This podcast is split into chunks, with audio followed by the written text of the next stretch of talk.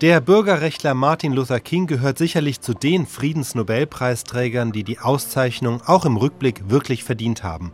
1964 war das, ein Jahr nach dem großen Marsch auf Washington, an dem sich mehr als 250.000 Menschen beteiligten und sich für die Abschaffung der Rassendiskriminierung einsetzten.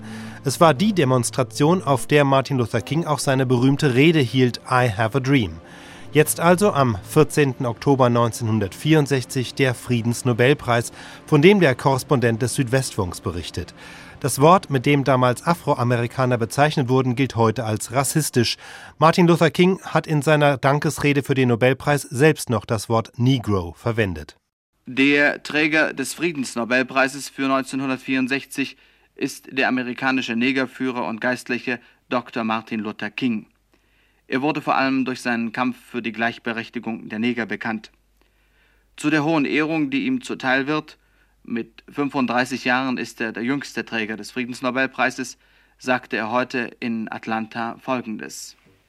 It fills me with humility and gratitude to know that I have been chosen as a recipient es erfüllt mich mit Demut und Dankbarkeit, dass ich zum Träger dieses großen Preises gewählt worden bin.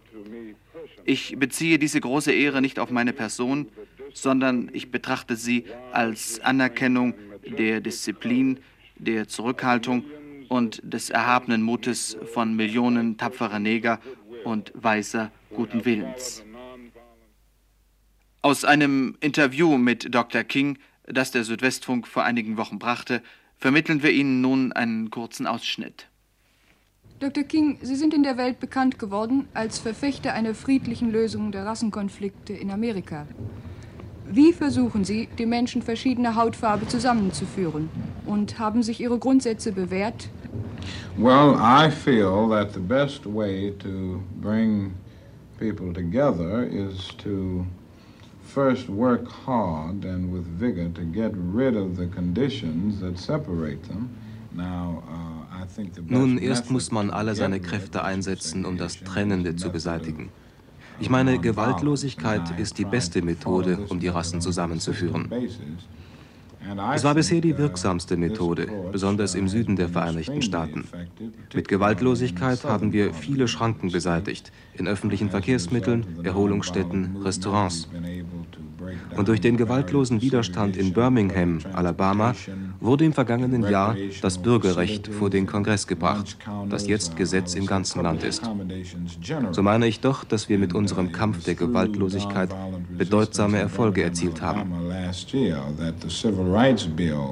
was uh, brought to the floor of Congress and is now the law of the land. So I, I would say we've made very important and significant gains as a result of the nonviolent struggle. Dr. King, wir Europäer bringen Ihnen viel Sympathie entgegen. Was können wir als Christen und Europäer tun, um Sie zu unterstützen? I think that Christians of every land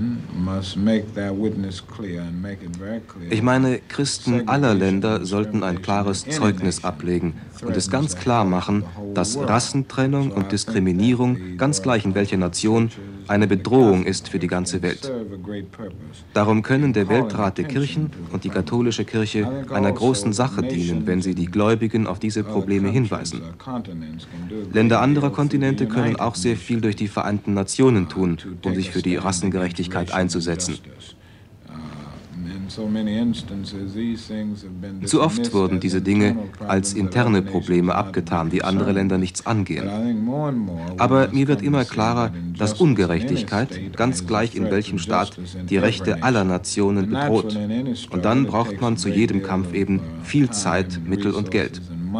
Und ich glaube, jeder, der den guten Willen und Mittel hat und ernst machen will, kann sehr viel helfen, indem er die Bürgerrechtsorganisationen in den Vereinigten Staaten unterstützt, die an der Front stehen für den Kampf um den Frieden.